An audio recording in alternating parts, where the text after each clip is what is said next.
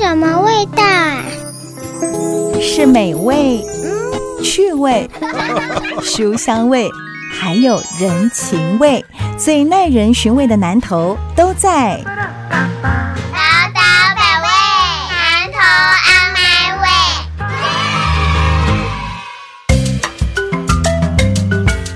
九九点一大千电台报道百位南投 On My Way，我是念慈，我是裴慧。对，我们在每个礼拜六的上午九点钟哦，到十点都会呢跟裴慧一起来聊一聊呢南投的大小事，不管是从文化、交通、观光、人文哦，跟上一次啊上一集当中我们聊到这个原住民的相关议题，其实我觉得呃南投的文化跟人文的发展是相当相当的丰富的，因为它其实有它一个多元族群的特殊性哦，除了我们一般在讲。汉族跟我们上一集讲原住民闽客在南投这边的这个居住跟分布都还蛮宽广的耶，对不对？裴慧，嗯嗯嗯，客家聚落，嗯，很多人都觉得说，哎，南投县就是好像就是闽南村落居多，对，或者是原住民，嗯，嘿嘿，对，原住民，然后客家呃的人数也蛮多的哦，嗯，大概分布在哪一些乡镇呢？主要是分布在这个呃国姓乡跟埔里镇。嗯哼，国庆乡的人口啊，哈，大概有八成五是客家。对，南投县的客家推估大概有八万人。哦，大概占了南投人口的六分之一。对，这很高哎，很高很高。对，那只是说这里头最多的是集中有两万人。对，是在普里耶。哇，那这样子以密度来看，普里算很高哎，很难想象哦。哎，可是那这样子就尴尬了，因为我进到南投去啊，我一点都感觉不到哪里有客家村落意象那呢。对我，我解释一下，因为那个呃，我刚刚。讲的六万人是呃联合大学跟文化局，就是他们过去做的调查。对，然后呢，如果我们以这样来看的话。这里头普里镇两万人最多，嗯，但是比例最高的呢，对，是国庆两万人，大概有七八成，所以大概大概一万八左右，也都是客家籍这样子，它密度也比较高，嗯。嗯嗯。除了人口的分布之外啊，其实南投在过去台湾的历史当中，因为它位在台湾地理的中心嘛。那包含在历史定位、历史意义当中，有很多重要的事件，就是发生在南投，或者是跟南投产生关系。比如说，呃，有这个呃雾社事件，哈，甚至包含像在二二八的时候，哦，更不要说南投其实是一个泰雅族的发源地。那这么样一个多元族群融合的地方来讲的话，裴慧你怎么看？我们要怎么样让他们各自独立，但是又让他们变成是台呃南投相当重要的文化或观光？的标的，我我觉得是文化要被看见，嗯，然后再来就是被看见不能只是静态的，而是要动态的，所以要鼓舞他们的一些季节啊、碎石记忆的活动，嗯嗯。那第三个就是说呢，要注意到，呃，有没有可能把这个文化群聚跟这个产业发展连接在一起？嗯嗯。比如说，待会我们会讲国信乡，然后它的这个客家产业，哦，然后再来就是说族群被看见。除了看到自己之外，也要看到他人。对，比如说我们现在很重要的族群新住民，那或者是在普里原住民族，我刚讲有三千多人之外，其实还有更庞大的平埔族，它是台湾历史发展阶段很重要的族群。对，可是它现在在族群认证上面呢，呃，可能我们的。呃，汉人还比较不会去特别，因为他大部分的平埔族可能被汉化，可是普里很特别，他还保留了族语，特别是很多人都不知道，普里的爱兰台地这个巴 Z 就八仔族的这个长老教会，他们还可以用巴 Z 这个语言来做这个传教。传教哇，好厉害哦，不容易耶。对，当时的圣经翻译或者是族语诗歌的传唱。对，所以好，我刚刚讲喽，如果大家要仔细听。我们光是以汉族，它就有呃这个客家跟闽南，嗯，哦，然后另外还有这个我们刚刚讲的原住民，嗯，哦，然后另外还有新住民，呃，平埔族，所以我们有这么多的族群是在这里交互交流的。对，那我觉得我们现在就先讲客家族群。好，好。客家族群呢，我刚刚会讲说，我们要从国姓乡跟普里镇的连接，因为它跟那个移民路线有关。嗯嗯。就是当时，呃，可能大家想象的客家族群，台中就是东市啦、新社，对，然后大家都不知道，当时的客家族群为了要谋生嘛，他们就沿着山势一直走啊，嗯，就走到国庆这个地方哦，哦。国庆的长福村的交界就是台中跟那个呃南投的交界嘛，那里就有这个客家村。然后他一直往走就走北港啦，然后进到国庆的街上啊，然后甘霖村啊、北山啊、南港啊，然后我刚讲的都还是村落，都是国姓下的，然后就再往前走，嗯，就会遇就会连接到水里的新兴村，嗯，跟我们鱼池的五城村，对。好，以及普里的南村里，然后这整个山系就是差不多，就是你如果要用地地形的想象，嗯，就差不多是呃普里盆地的山脉啊，这这一波就一个廊道哎，对对对对，它其实最适合我们现在在讲地方创生，对。里山经济。哦。里。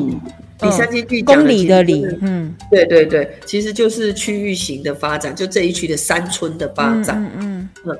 那它这里头呢，农业有很多人都不知道的鹿茸。哦，对，国姓鹿茸，嗯，对，那鹿茸当然它跟中药的连结是比较相关的嘛，哈，所以养生啊、保健。可是现在的年轻人，你直直接跟他讲中药，他可能会不知道怎么介入。可是如果能够来辅导，把这个元素拿去做呃面膜啦，或者是一些呃有益于身心的食品的研发，可能大家也会喜欢嘛。比如说生计类方面发展，对，像最近人参的那种萃萃取的那个，嗯嗯嗯，哦，那或者是说。再往这个呃里山，再往水里呀、五城这边走啊，它其实当地的那种族群文化，还有呃不只是语言，还有山上的开发。那上甚至于我最近一直在想说，哎，我们一直在讲呃鹿，就讲到鹿茸，好像只有这个一部分的跟中药连接有关。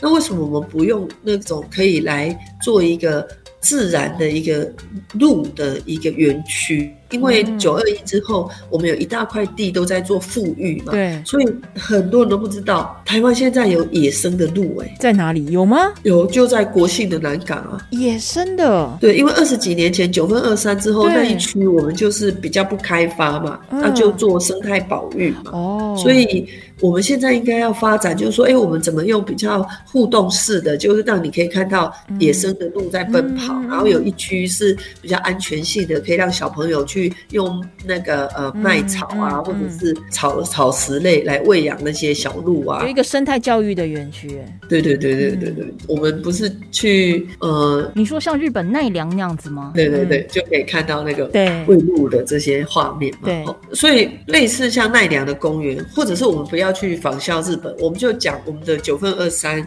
然后这个。台湾原生鹿种的野放公园，取一个比较好听的名称啊？我讲的太长了，没有人想听。哎，这还这你没讲，没有人知道哎。嘿啊，嗯，我我我觉得要发展原住民的文化，语言当然很重要，碎石记忆很重要，嗯，可是也要跟当地的生态特色找到一个哎。可以结合呃这个观光，结合我们的客家聚落被看见的这种脉动活跃啊。嗯嗯嗯。呃，前阵子访问那纸教堂的廖家展董事长的时候，他其实就有谈到一件事情，他就是说，其实现在很多在做社区或做地方发展的时候啊，都忘记要顾及一件事情的是，哎，你爱行够不都价，但够不走。哦但是我们现在可能很多时候，我们都觉得说，好像要做这样一个文化的推展，不管是我们现在谈的这个客家文化，或者是早先谈的原住民文化，我们好像都因为这个文化并不是我们呃一般了解。如果我们不是那样的一个族群的人话，我们可能并不了解他们需要的是什么，所以我们会走的比较形而上，好像我我们要复兴他们的文化，我们就走很多的这个文字文化的展览或展演，好像就结束了。可是如果说你没有让这在地的这个地方的经济振兴的话，哦，真的让呃当地的人觉得说，哎，我好像大有可为。其实你真的刻几瓜，哎，灯烂啊，刻几瓜瓦当被它架起来，然后碎石记忆这个祭典，大家来拍拍手，跳跳舞，就就结案，你好像也不太能够真的去振兴所谓的文化发展。对你刚刚讲到一个重点，就是一定要跟生计连接在一起。嗯，我这几天虽然我以前当教授比较会去演讲。然后我最近还是有一些人会跟我讨论地方创生。嗯，我说地方创生不是办活动，千万不要以为办活动就是文化传承。对，你一定要把它内在的精神，嗯，不管是透过语言啊，透过传习呀给展现。然后第二个是说，这样子的活动要是可以自然而然的。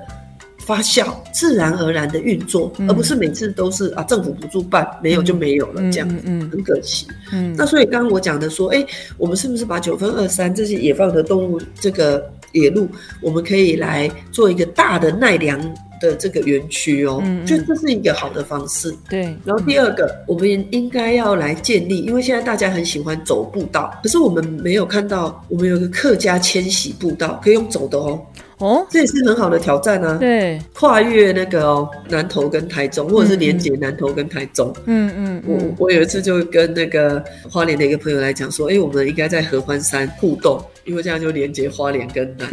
那我们就在国庆中心点吗？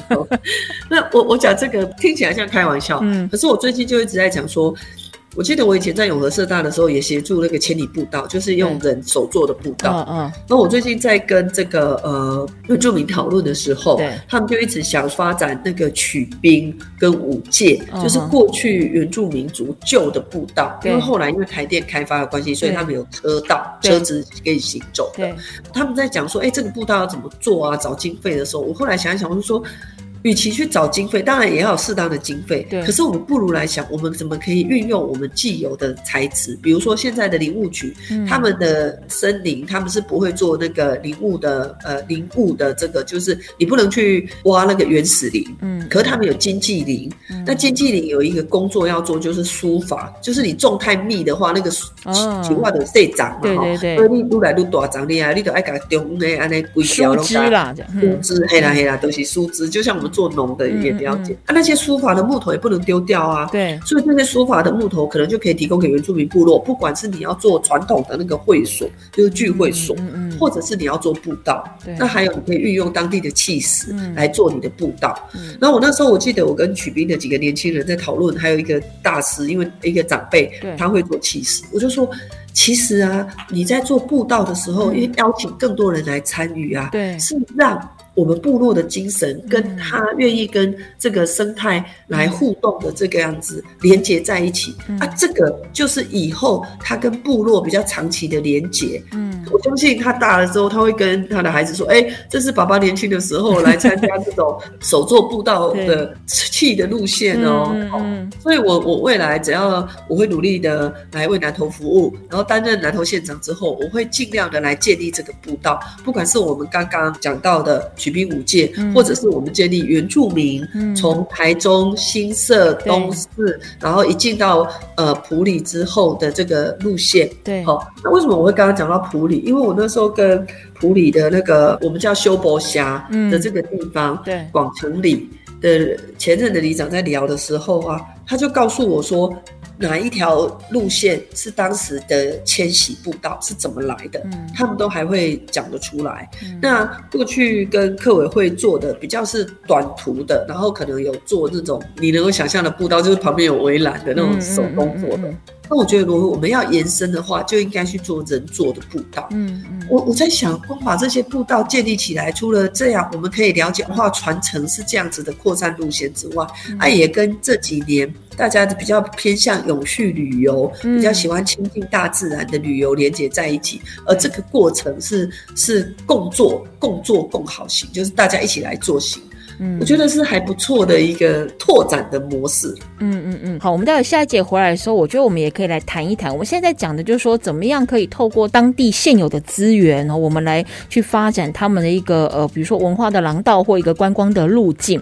但其实我印象中，像在前一两年，基隆有一个就是争取文化部的预算，做一个呃再造历史记忆的现场好的一个专案。高雄其实像哈马星也有，他们过去也曾经做过，就是说以他们在地相当重要的一个文化或历史交汇的地标哦。那我们透过计划也好，现场的这个装置的艺术也好，或者又每个县市有不一样的一个做法，去让大家了解到说这个地方他们曾经有过什么样的历史哦。比如说像南投，我们刚才有提到了，它是历史上呃民变重要战役。的集合点，是很重要的一个基地。那我们有没有透过这样子的一个可以再造历史记忆的现场，不是只有放几个纪念碑，不是只有放几个说明板，好告诉你说，哎，这个地方曾经是雾社事件的发生地，这个地方啊又曾经啊发生了这个原住民哈跟国民政府军的战争等等，不是只有放牌子而已。我怎么样让大家走到这个地方来之后，我透过培养啊原住民族的这个导览解说员、客家的导览解说员。来让我们更了解这个地方的在地历史。我们待会下个阶段回来聊。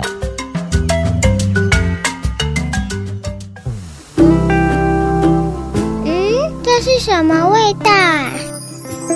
是美味、趣味、书香味，还有人情味，最耐人寻味的南头都在。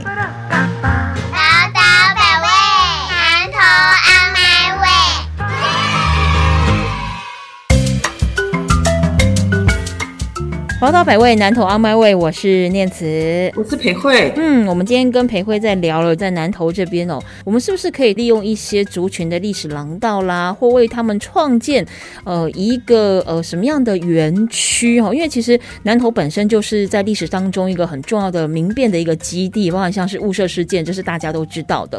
那包含像是泰雅族啦、赛德克族啦，他们分别都有一些重要的这个战役等等哦。那我们有没有可能利用？用他们园林的空间，好，或者是土地来做什么样的一个运用，而不是说真的，我们走到每次到一些标的的时候，就只能看到一个说明板，看到一个碑啊，好像看到那个字，我们就懂得一切。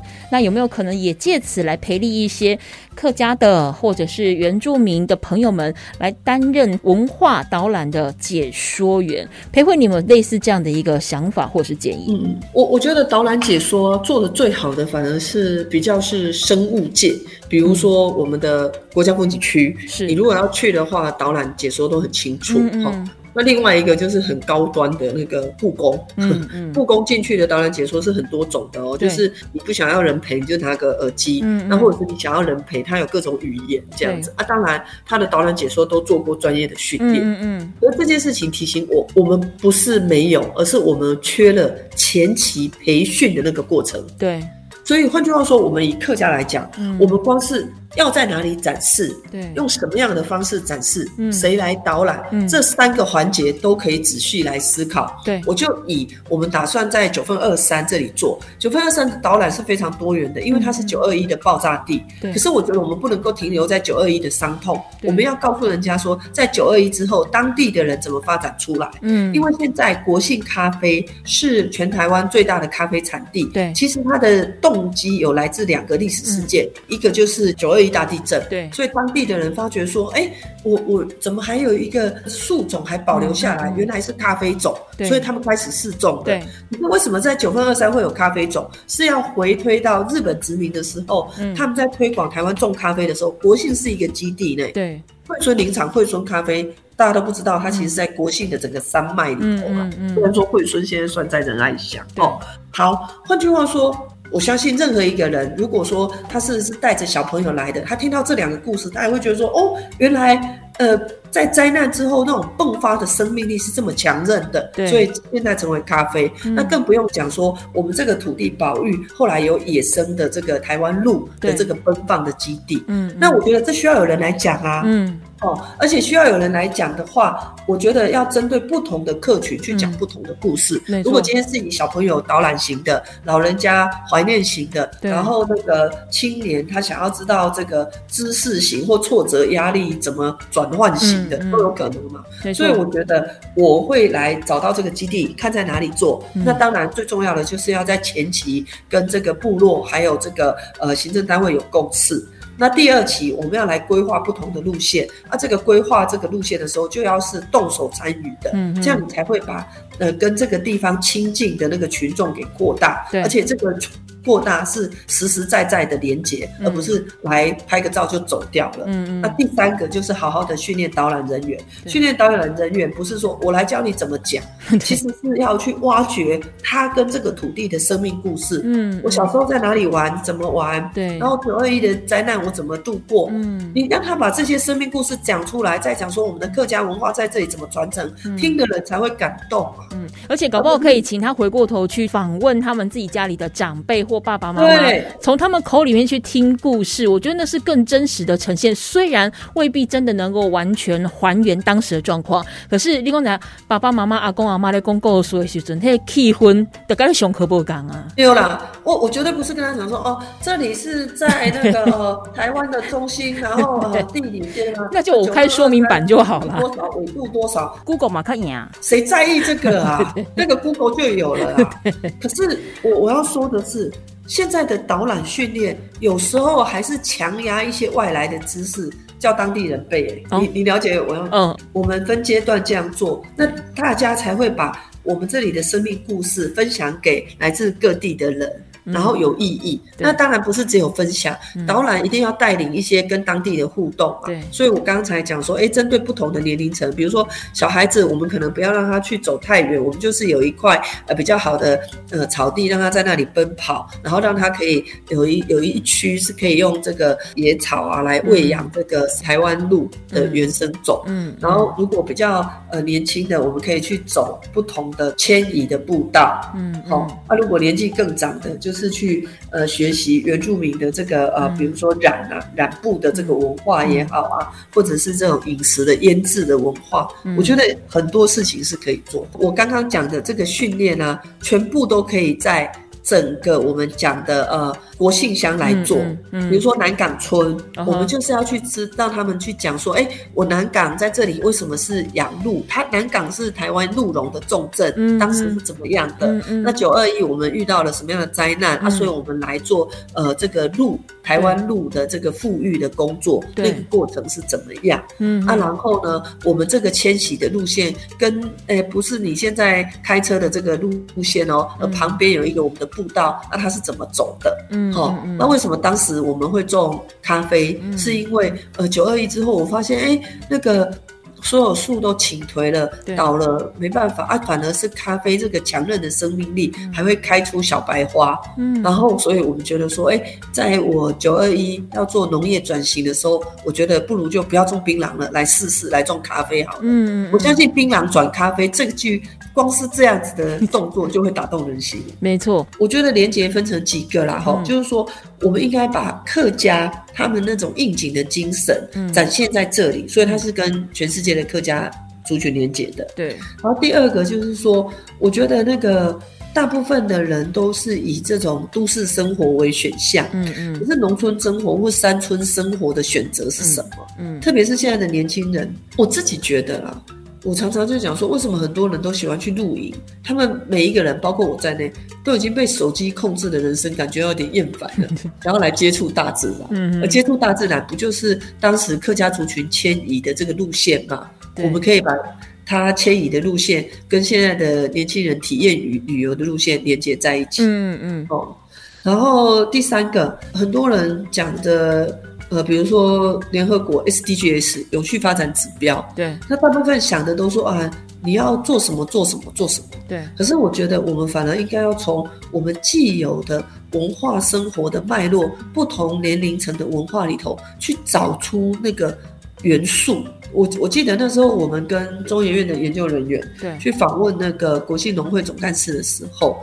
我们就也聊到说，哎，为什么他有这个信心，觉得要把这个国信咖啡来推动这样子？他说他他推动的不是咖啡，他推动的是在这种九二一的撞击之下还能够维持下去的这种生命力的这种坚韧的程度。所以我觉得我们的连结是要把这些可能性的触及力都拓展出去。那我最后要讲，对，离不开科技。因为我们希望让更多人知道，不是只是停在这里，我们可能可以用数位网络给扩散出去。嗯嗯嗯嗯，好，我们这一节当中呢，跟裴慧聊到的，就说怎么样就地取材啊，因地制宜来发展出呢专属于南投县的族群的一个文化的廊道。那又怎么样就他们现有的一些在地的资源，我们可以跟我们目前大家民众的生活或休闲娱乐来做结合，让大家可以用比较轻松哦，但并不是上课。的方式来了解南投的多元文化的发展。我们在下一个阶段回来再继续聊。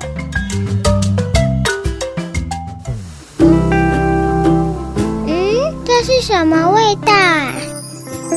是美味、趣味、书香味，还有人情味，最耐人寻味的南头都在。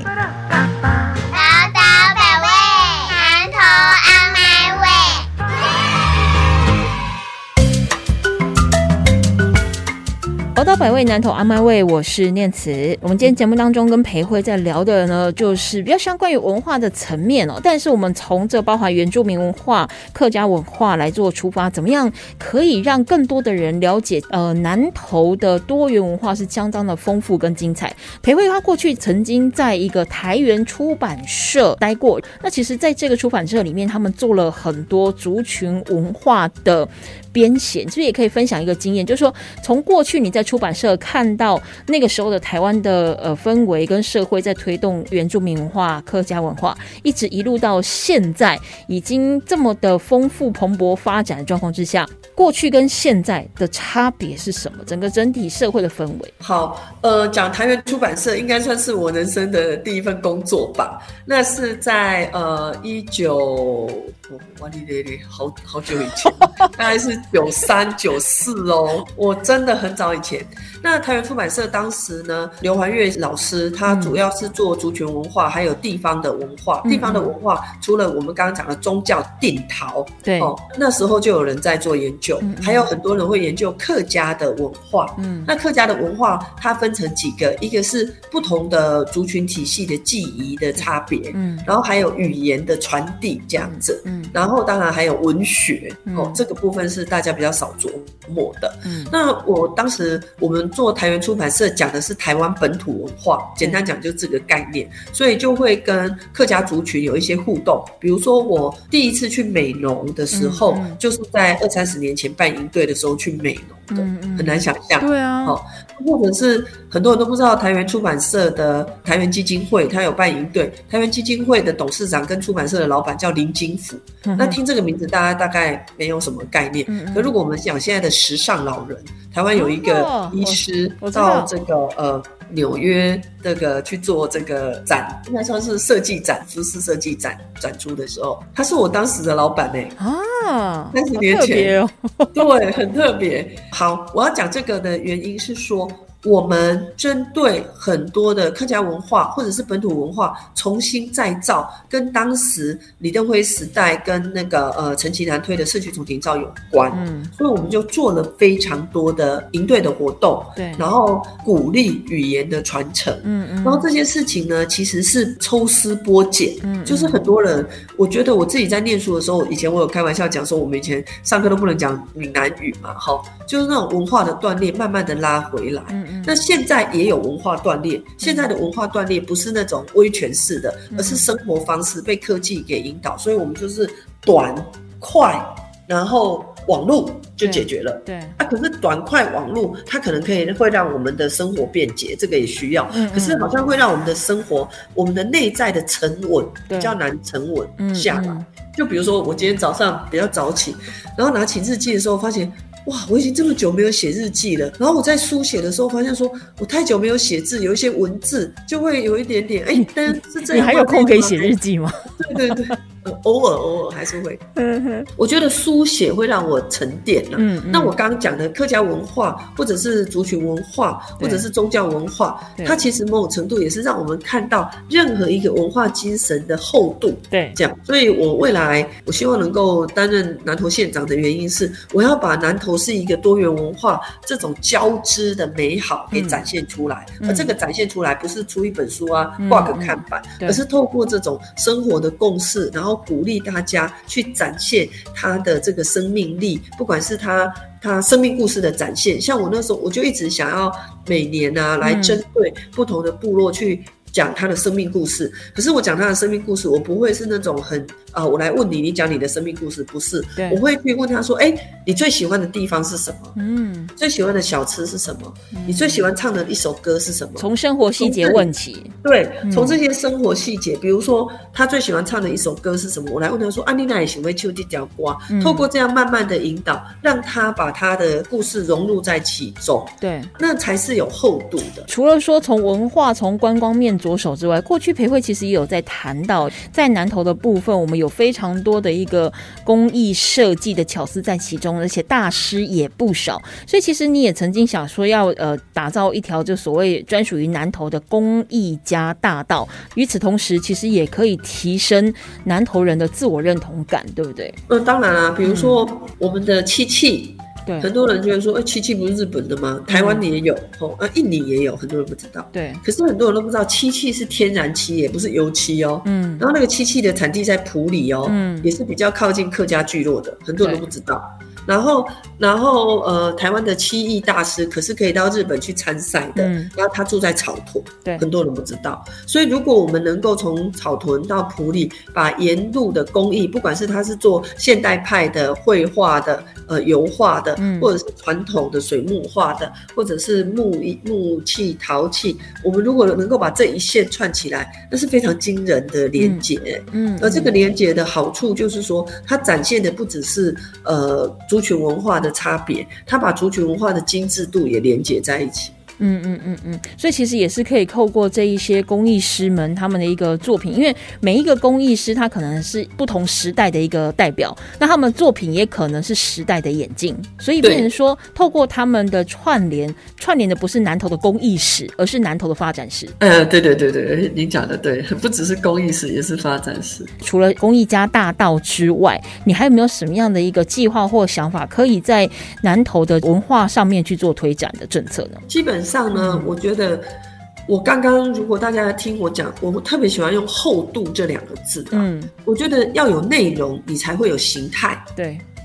那如果这个内容的基础打不稳的话，那个形态就变得比较薄一点。嗯，所以我会先从各个族群的生命故事讲起。对，比如说我刚刚讲的客家迁移的历史，嗯，然后讲你年轻的故事，我们就可以把这个客家迁移历史的脉络的那一条线拉出来。对，哦，那因为他这些长辈讲过他的故事，或那不管是他的孩子，或者是他来做导览人员，他大可以活灵活现的把他们当时迁移经过的什么样的呃脉动啊、挫折。啊，都或者是突破啊，都讲给大家听。嗯嗯，哦，那呃，这个是讲客家文化也好，那不管是原住民族它的展现，哦，或者是。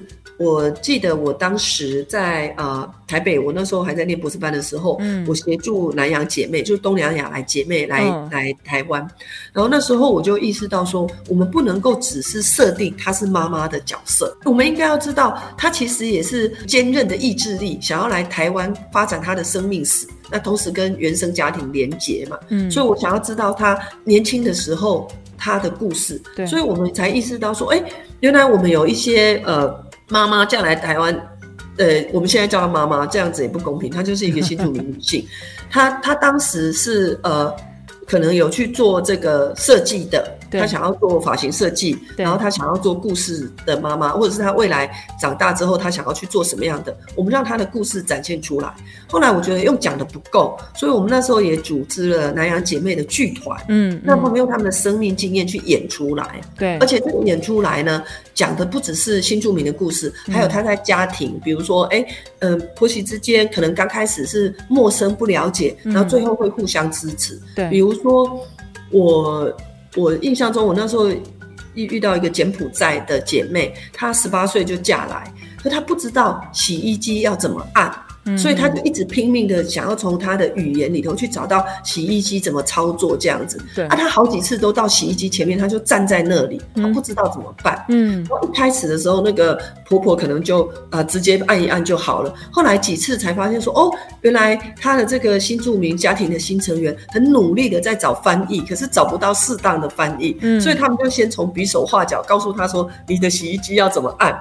然后后来他们的关系就从原来的比较隔阂啊，就因为这么一件小事，然后慢慢的是从比手画脚讲，然后互相去教他这样子。那反而他也很感谢这个婆婆，就是说在这个经验里头教他一些生活的一些用语这样子。嗯嗯。那我讲的这个故事。如果展现出来，我并不是要去讲说谁好谁坏，而是我们往往都会把新住民就停留在说啊，他就是啊这个家庭啊传宗接代。可是我觉得现在已经越来越不一样了，台湾都会慢慢的互相尊重。对，好，我们今天节目现场呢，跟裴慧聊到了，就说怎么样去因地制宜，透过呢当地的一个文化的特色，包含像是我们讲的这个所谓的公益家大道，用南投现有的一些文化跟资源串联成我们呃，比如说公益家大。到好了哈，我们可以让这一些工艺师老师傅们有更多可以发挥跟传承的空间。那当然，第一个主题明确，第二个是每一位工艺师的背后，它其实就是一本历史书。那包含他的作品也都跟着时代的演进不同，其实你在当中就可以看得到在地文化历史的展现。那么大家呢，也都可以透过呢脸书粉丝专业哦，找到会做事真实在蔡培慧的脸书当中，可以多多的跟我们培慧来交流你的想法。你的看法，那每一个意见呢？其实培慧都会呢仔细的阅读，也会跟大家回复。那我想透过这样的一个良善的交流，才可以创造更美好的南投。那我们今天节目现场也非常谢谢培慧来跟我们分享喽，谢谢培慧，谢谢燕慈。